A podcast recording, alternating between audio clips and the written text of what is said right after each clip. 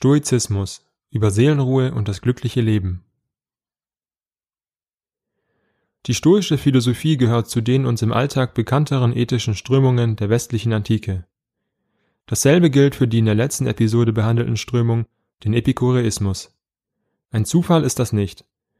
Tatsächlich waren der Stoizismus und der Epikureismus in derselben Zeitspanne verbreitet und stehen in einem engen Verhältnis zueinander. Oft werden sie als vollständige Gegensätze betrachtet, wonach man sich zwei verschiedenere Denksysteme kaum vorstellen könne. Die Stoiker seien demnach rein tugendversierte, leidenschaftslose Spießer und die Epikureer ihnen gegenüber lebensfrohe, ausgelassene Genießer. Abgesehen davon, dass die Beschreibung der jeweiligen Strömung bewusst übertrieben ist, ist es ihre Gegensätzlichkeit auch. Wir werden sehen, dass sich der Stoizismus und der Epikureismus in einigen zentralen Aspekten überraschenderweise sehr nahe stehen. Eine der weniger wichtigen Ähnlichkeiten ist die schwierige Quellenlage. Die meisten stoischen Schriften, vor allem aus dem Zeitraum zwischen 300 und 100 vor unserer Zeitrechnung, sind entweder verloren gegangen oder sind nur in Bruchstücken aus zweiter Hand überliefert. Ein historisch bedeutender Ansatzpunkt für die Auseinandersetzung mit älteren stoischen Lehren ist in Ciceros bzw. Ciceros Werk De Officiis, meist übersetzt als vom pflichtgemäßen Handeln, zu finden. Dieses wurde im Jahr 44 vor unserer Zeitrechnung verfasst und greift zahlreiche Elemente der stoischen Ethik in direktem Bezug auf den Stoiker Panaitios auf, der circa 100 Jahre vor Cicero wirkte. Erwähnenswert ist dieses Detail der stoischen Geschichte deshalb, weil auch noch im 18. Jahrhundert Ciceros Werk und Aufgreifen der Stoa genügend Ansehen behielt, um von großen Denkern wie beispielsweise Immanuel Kant oder Montesquieu ernst genommen zu werden. Die abgerissene Quellenlage hat letzten Endes aber den Effekt hervorgebracht, dass man mit der Stoa fast ausschließlich die sogenannte jüngere Stoa assoziiert. Zu diesen zählen in erster Linie Lucius Annaeus Seneca, Epiktet und der römische Kaiser Mark Aurel, deren Schriften zur Ethik der Stoa in dieser Episode die wichtigste Rolle spielen in der fünften Folge zur Einführung in die philosophische Auseinandersetzung mit dem Sinn des Lebens und der Frage nach dem guten Leben klären wir die Grundgedanken des Stoizismus, insbesondere Senecas Auffassung über die Zeitlichkeit. Erstens. Überblick zur Stoa. Beginnen wir mit einem Einblick in den Aufbau der stoischen Philosophieschule und den wichtigsten Vertretern samt der gesellschaftlichen Stellung des Stoizismus. Klassischerweise gliedert man die Stoa in drei Epochen, nämlich die ältere, mittlere und jüngere Stoa. Der Begründer der stoischen Philosophieströmung Zenon von Kition wirkte um das Jahr 300 vor unserer Zeitrechnung und gründete seine Schule in Athen. Ihren Namen Stoa, der übersetzt Säulenhalle bedeutet, wurde der Schule durch den Ort verliehen, an dem Zenon seine Tätigkeit als Lehrer aufnahm nämlich durch den überall in Athen verbreiteten Gebäudetypus der halboffenen, durch Säulen gestützten Halle. Auf politischer Ebene befinden wir uns in einer turbulenten Zeit. Die Gründung der stoischen Schule korrespondiert mit dem Zusammenbruch der attischen Autonomie durch die Vorherrschaft der Makedonier. Das historische Schlüsselereignis war die Schlacht von Chaeronea im Jahr 338 vor unserer Zeitrechnung, mit deren Ausgang Makedonien die Vorherrschaft im Zentrum Griechenlands gewann und die attische Demokratie wenige Zeit später zerfallen musste. Athen verlor damit sowohl sein politisches System als auch seine politische Stärke. Mehr oder weniger parallel zu diesen Geschehnissen und ihren Konsequenzen gründeten sich die Schulen des Stoizismus und Epikureismus, die beide in gewisser Hinsicht eine besondere Ausrichtung auf die Gelassenheit gegenüber äußeren Umständen haben dass die politischen Unruhen jener Zeit hierbei einen Einfluss hatten, vor allem auf das Fortbestehen der beiden Schulen, wird kaum bestritten. Ein Grund, warum man die Stoa in drei Gruppen unterteilt, ist der, dass es in diesen Abschnitten zu wesentlichen Veränderungen der Lehre kam. So entwickelte Panaitios, der erste der mittleren Stoa, das Verständnis der stoischen Kardinaltugenden erheblich weiter. Etwas ähnliches geschah im Übergang der mittleren zur jüngeren Stoa. Mit dem Philosophen und einflussreichen römischen Staatsmann Seneca erhielt die stoische Lehre einen unvergleichlichen existenziellen Bezug.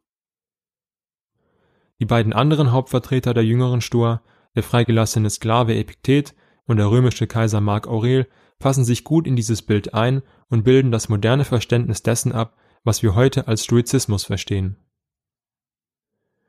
Im Zentrum steht die Frage nach dem guten Leben und dem richtigen Umgang mit den schicksalshaften Aspekten des Lebens, das heißt Tod, Zeitlichkeit, Leid und so weiter.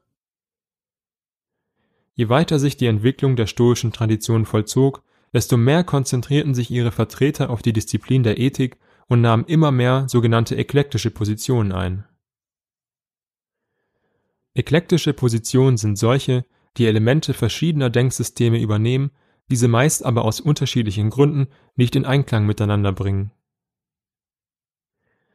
Man weicht also von der sprichwörtlich orthodoxen Auslegung, in diesem Fall vom Stoizismus Zenons und seiner Nachfolger, ab, indem man anderes hinzufügt oder bereits Vorhandenes auslässt. Auch noch in dieser Verfassung bildete der Stoizismus die intellektuelle Basis des römischen Reichs.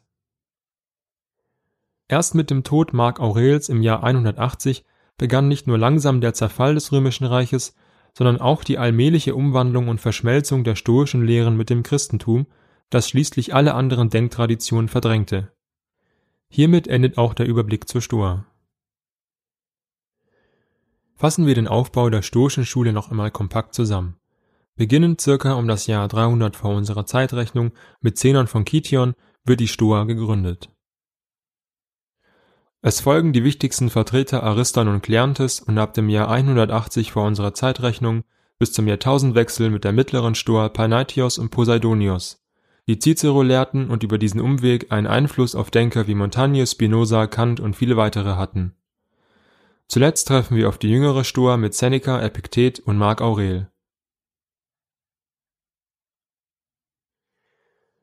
Im Folgenden wechseln wir zum Inhaltlichen der stoischen Lehre. Zunächst betrachten wir wie beim Epikureismus die theoretischen Grundlagen, das heißt vor allem die Physik, welche die Vorstufe zur Ethik darstellt, um die es anschließend geht. Zweitens. Das stoische Weltbild.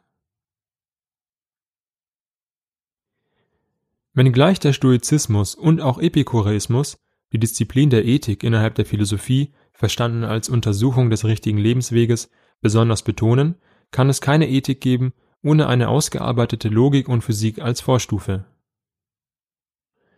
Dies wird in populärwissenschaftlichen Darstellungen des Stoizismus häufig missachtet, vielleicht deshalb, weil die stoische Physik nicht besonders kompatibel mit der modernen ist.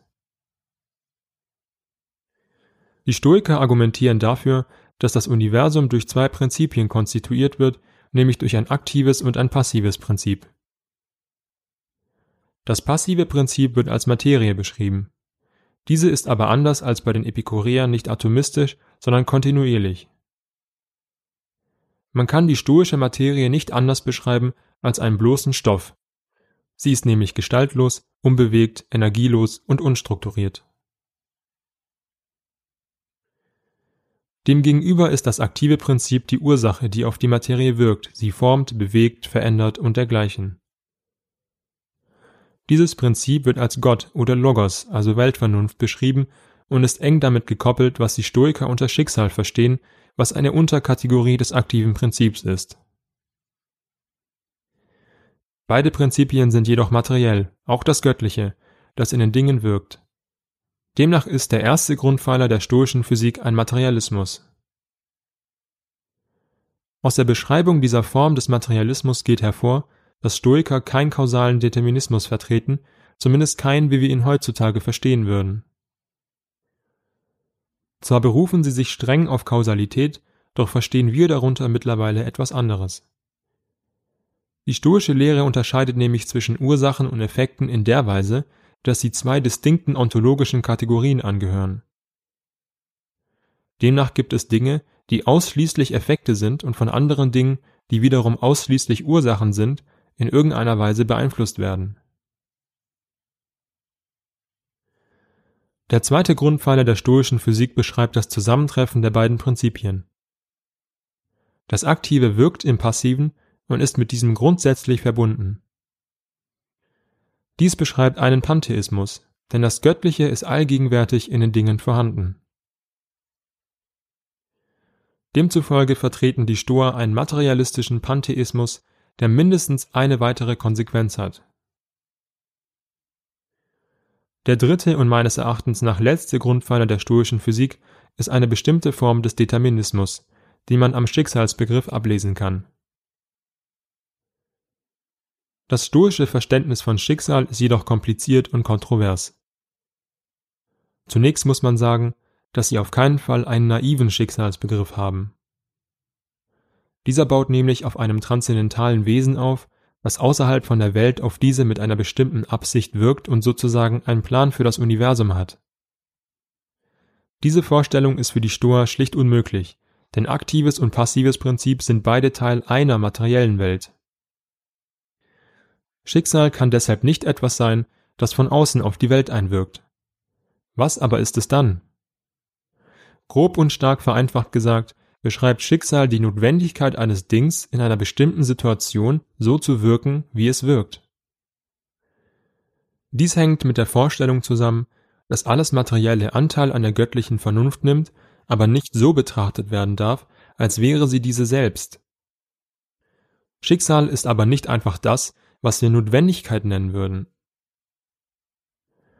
An dieser Stelle ist es sinnvoll, eine kurze Gegenüberstellung mit Epikur vorzunehmen. Bei Epikur sehen wir eine Argumentation zur Trennung von Notwendigkeit und Schicksal. Für ihn existiert Schicksal als eine alles durchwirkende Kraft nicht, es ist Spuk. Notwendiges hingegen akzeptiert er und stellt diese notwendigen Dinge und Ereignisse den Zufallsereignissen gegenüber. Man erkennt einen schönen Kontrast. Das, was die Epikureer bereitwillig als Zufallsereignis erklären, ist bei den Stoikern von einer göttlichen Vernunft durchwirkt. Die wichtigste Konsequenz hieraus ist die, dass Epikureer und Stoiker zwei verschiedene Begriffe von Wahrheit haben, worauf wir aber nicht weiter eingehen müssen. Es gibt offensichtliche Einwände gegen die stoische Physik als Vorstufe zur Ethik. Auf den wichtigsten macht Bertrand Russell wie folgt aufmerksam. Zitat Wenn die Welt vollkommen deterministisch ist, dann werden die Naturgesetze bestimmen, ob ich tugendhaft sein werde oder nicht. Wenn ich schlecht bin, zwingt mich die Natur dazu, und die Freiheit, die die Tugend angeblich verleiht, gibt es dann für mich nicht. Zitat Ende. Dieses Problem ist den Stoa nicht eigen. Er starkt aber zu jener Zeit in der Antike, als ihre Lehren blühen und der Konflikt zwischen Determinismus und Willensfreiheit neuen Boden gewinnt. Die Stoiker stehen einem starken Determinismus sehr nahe. Ihre Versuche, eine Ethik trotz Schicksal zu begründen, die uns als willensfreie Akteure zulässt, bekommt hiervon viel zu spüren und ist deshalb einigen Anfechtungen ausgesetzt. Genaueres hierzu im nächsten Abschnitt.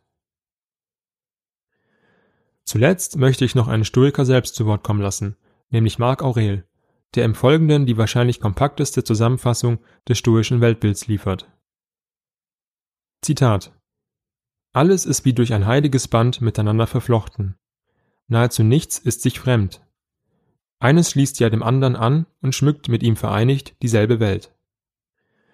Aus allem zusammengesetzt ist eine Wahrheit vorhanden, ein Gott, alles durchdringend, ein Körperstoff, ein Gesetz, eine Vernunft allen vernünftigen Wesen gemein und eine Wahrheit, wofern es auch eine Vollkommenheit für all diese Verwandten derselben Vernunft teilhaften Wesen gibt.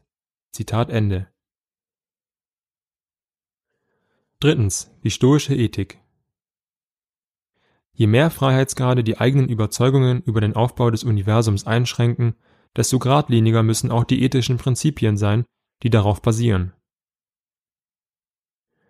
Genau dies ist in der stoischen Ethik besonders der Fall. Sie folgt ohne viel Spielraum aus dem eben skizzierten Determinismus, Pantheismus und Materialismus. Konsequenterweise richten sich die Stoa an einem strengen ethischen Ideal aus, nämlich an dem Ideal des stoischen Weisen. Der stoische Weise ist die Personifikation jener Lebensart, die mit der Glückseligkeit korrespondiert. Nun stellt sich die Frage, wie diese Lebensart der Stoa zufolge aussehen muss. Für die Stoiker ist exakt wie für die Epikureer die Ataraxie, also die Unerschütterlichkeit bzw. Seelenruhe, das höchste Gut im Leben. Aus dieser Perspektive betrachtet sind sich die beiden philosophischen Strömungen einig. Sie spalten sich hauptsächlich in ihrer Antwort darauf, wie die Seelenruhe beschaffen ist und erreicht werden kann. Für die Stoiker ist exakt wie für die Epikureer die Ataraxie, also die Unerschütterlichkeit bzw. Seelenruhe, das höchste Gut im Leben. Für die Stoa ist das einzige, was zählt, die Tugend. Der stoische Weise tut nichts um der Lust willen, ja die Lust erachtet er nicht einmal als ein Gut.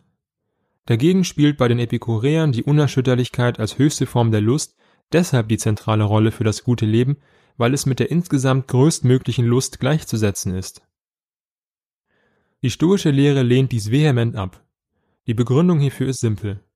Wenn Lust das höchste Gut im Leben schlechthin ist und die Seelenruhe die größte Lust darstellt, streben wir die Seelenruhe nicht um ihrer selbst willen an, sondern nur um der Lust willen. Wir bleiben den Stoikern zufolge deshalb Sklaven der Lust, wir sind nicht vollkommen unerschütterlich. Neben der Lust, die uns vom eigentlich Wichtigen im Leben, nämlich der Tugend, ablenkt, gibt es noch viele weitere solche Zerstreuungen. So ist ein zentrales Motiv in den drei Hauptwerken der jüngeren Stoa jenes, sich von dem freimachen zu wollen, was dem guten Leben hinderlich ist. Seneca mahnt vor Politik und Geschäftigkeit, die das eigene Leben derart einnehmen, dass man sich nicht auf die wesentlichen Dinge konzentrieren kann. Aurel richtet sich in Dutzenden Passagen gegen die Verlockung der Macht und die Gefahr des Hochmuts, die unsere Vorstellung vom guten Leben blenden. Epiktet macht auf die Nichtigkeit des Leibes und der erfahrenen Leiden aufmerksam, die uns gemäß der stoischen Lehre in der Erreichung von Glückseligkeit nicht stören sollten. Man muss an dieser Stelle anmerken, dass Seneca vom politischen und geschäftigen Leben abrät, obwohl er selbst ein einflussreicher römischer Staatsmann war, daran anknüpfend Aurel als römischer Kaiser ermahnt, sich nicht der Macht hinzugeben und Epiktet als freigelassener Sklave Leiblichkeit und Leid für nichtig erklärt.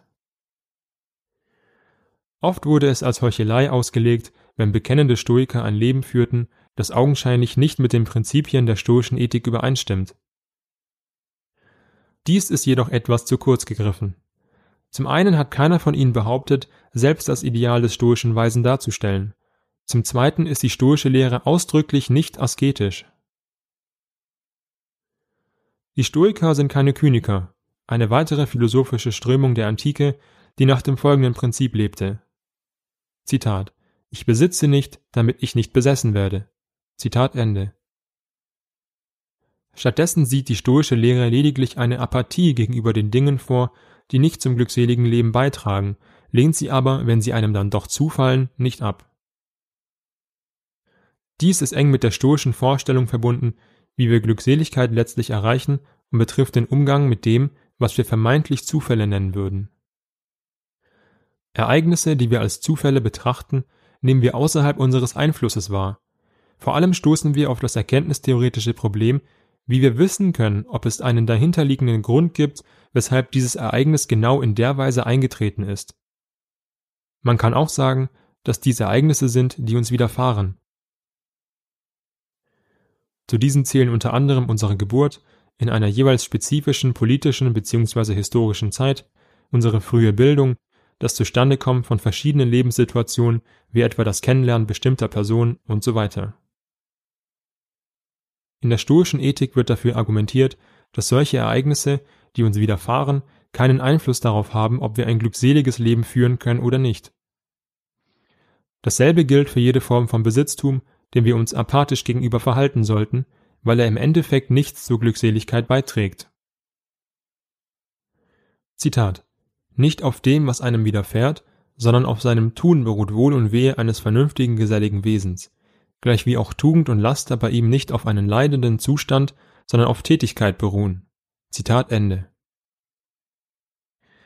Für die Stoiker ist das, was die Glückseligkeit ausmacht, ein Leben in Übereinstimmung mit der göttlichen Vernunft, die das gesamte Weltgeschehen leitet. Da der Mensch durch seine ihm eigens zugeteilte Vernunft Anteil an der kosmischen Ordnung nimmt, besteht das Streben nach Glückseligkeit darin, die Natur zu erforschen, um sich nach ihr auszurichten und zudem sich allem apathisch gegenüberzustellen, was der eigenen Vernunft nicht förderlich ist. Schließlich ist das, was die Glückseligkeit in einem menschlichen Leben konstituiert, nicht die gezogene Konsequenz aus einem tugendhaften Leben, sondern die Tugend selbst. Überspitzt gesagt könne ein Stoiker auch dann glückselig sein, wenn er gefoltert wird, solange er die richtige innere Einstellung hat. Es ist die Kombination aus Ataraxie und Apathie, die den stoischen Weisen zu dem machen, was er ist. Fassen wir die stoische Ethik im Kontrast zur epikureischen nochmals zusammen. Sowohl die Stoiker als auch die Epikureer folgen dem ethischen Grundsatz, unsere Sorgen, die auf falschen Vorstellungen beruhen, gewissenhaft zu beseitigen, um uns nicht unnötigerweise mit Negativen zu belasten. Sie gehen dabei jedoch vollkommen gegensätzlich vor. Während die Epikureer die Irrationalität hinter unseren Sorgen aufdecken und den Menschen dazu ermutigen, all das im Hier und Jetzt auszukosten, was für ein gutes Leben wesentlich ist, wenden sich die Stoiker demgegenüber von den aktuellen sinnlichen und affektiven Zuständen ab. Stattdessen erheben sie sich in eine Perspektive, die das Ganze des Lebens ins Auge fasst und betonen die Nichtigkeit des eigenen Leids, der eigenen Wünsche und Triebe im Kontext einer Welt, die sie für ewig zirkulär und von göttlicher Vernunft determiniert erachten. Unsere Sorgen und Ängste werden durch den Gedanken beseitigt, dass sie aus der Perspektive des Universums keinerlei Rolle spielen. Besonders wichtig ist die Feststellung, dass sowohl die Epikureer als auch die Stoiker auf der Ataraxie aufbauen. Erstere betonen die Ataraxie, also die Unerschütterlichkeit, als Fundament der Glückseligkeit und kombinieren diese mit dem Grundsatz, Leid und Lust im Leben zugunsten der Lust zu balancieren. Letztere bejahen zwar auch die Ataraxie, verneinen aber das Prinzip des Hedonismus, in dem dieses mit der apathischen Einstellung gegenüber allen glücksirrelevanten Gütern ersetzt wird.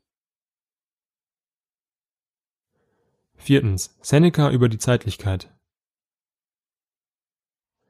Im Folgenden betrachten wir eine Äußerung Senecas über Zeitlichkeit, die uns einen konkreten Einblick in zumindest einen zentralen Aspekt der stoischen Lebensführung bietet.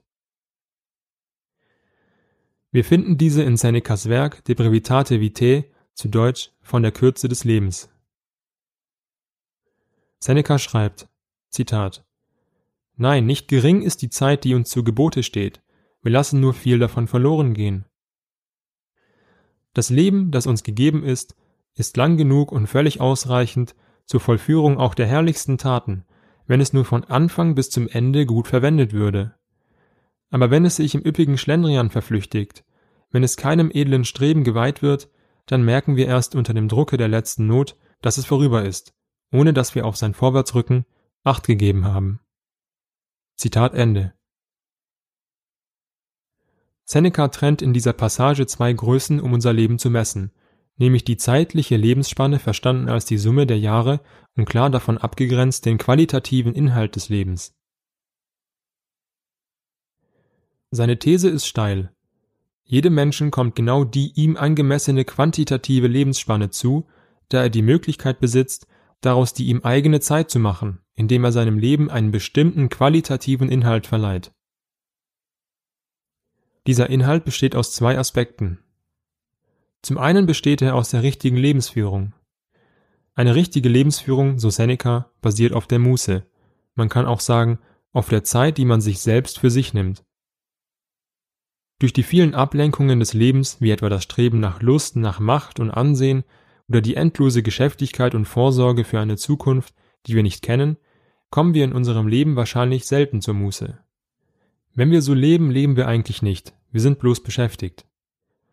Zum Zweiten besteht der qualitative Inhalt aus einer existenziellen Haltung, die wir einnehmen, sobald wir uns der eigenen Sterblichkeit gegenüber positionieren. So beginnen wir erst zu leben, wenn wir unser Dasein im Kontext unseres Tods denken. Erst dann, wenn wir unser Leben als endlich verstehen und das nicht nur in Form von Phrasen, sondern bis in unser Mark hinein verinnerlicht haben, erst dann können wir zur Muße kommen und unser Leben der Glückseligkeit entsprechend führen. Die richtige Lebensführung kann nur in einem Sichtverhalten zur unvermeidlichen Auslöschung der eigenen Existenz geschehen. Hierin spiegelt sich auch das stoische Verständnis der Philosophie wider. Philosophie ist keine wissenschaftliche Praxis mit dem Endziel der Generierung von absoluten Wahrheiten, sondern eine auf die konkrete Lebensführung gerichtete Disziplin. Philosophie heißt lernen zu leben. Leben lernen kann man aber nur, wenn man sich den Rahmenbedingungen des Lebens bewusst ist, das heißt vor allem der Endlichkeit des Lebens.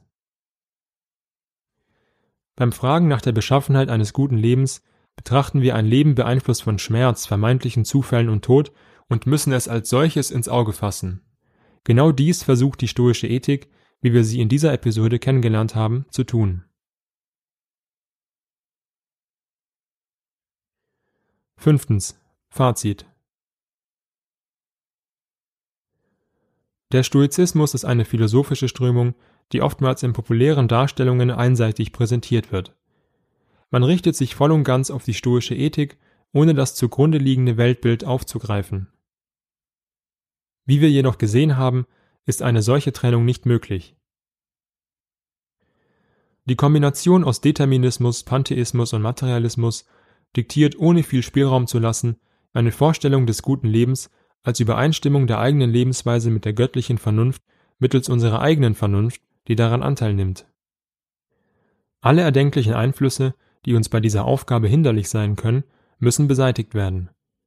Die Ablehnung von Zufallsereignissen und der Glaube an Schicksal sorgt in der stoischen Ethik aber dafür, dass diese Einflüsse oftmals nicht aktiv gemieden werden. Ihnen gegenüber wird lediglich eine apathische Einstellung geübt, weil sie ohnehin irrelevant für das glückselige Leben sind. Dies hat zur Konsequenz, dass ein Stoiker, der in eine reiche Familie hineingeboren wurde, sein Vermögen und seinen Status nicht einfach abgeben würde. Gleichzeitig sollten sie ihm nichts bedeuten, und er würde deshalb auch nichts für deren aktiven Erhalt tun. Dass diese Einstellung problematisch ist, liegt auf der Hand. Insgesamt gibt es in der stoischen Ethik zahlreiche Spannungen, die man separat beantworten müsste. Die grundsätzliche Spannung liegt zwischen dem Determinismus des Kosmos und der menschlichen Willensfreiheit. Der Einfluss von Schicksal im Kontext mit der menschlichen Verantwortung knüpft daran an. Aber auch die Frage, ob man die Trennung zwischen Lust und Tugend derart scharf vornehmen kann, wie die Stoer es wollen, bleibt unbeantwortet. Was ist, wenn Lust und Tugend zusammenfallen? Kann sich der Stoiker tatsächlich allen Zerstreuungen und Einflüssen des Lebens apathisch gegenüberstellen, ohne dabei sein Leben vollkommen zu verknöchern? Zuletzt noch eine weitere Anmerkung. Die stoische Ethik ist nicht aristokratisch gedacht.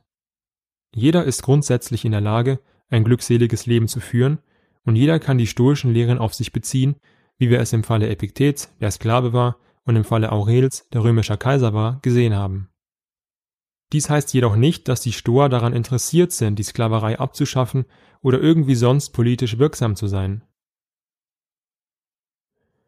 Ähnlich wie beim Epikureismus zeigt sich eine apolitische Einstellung, die die Frage nach dem guten Leben auf das Individuum beschränkt.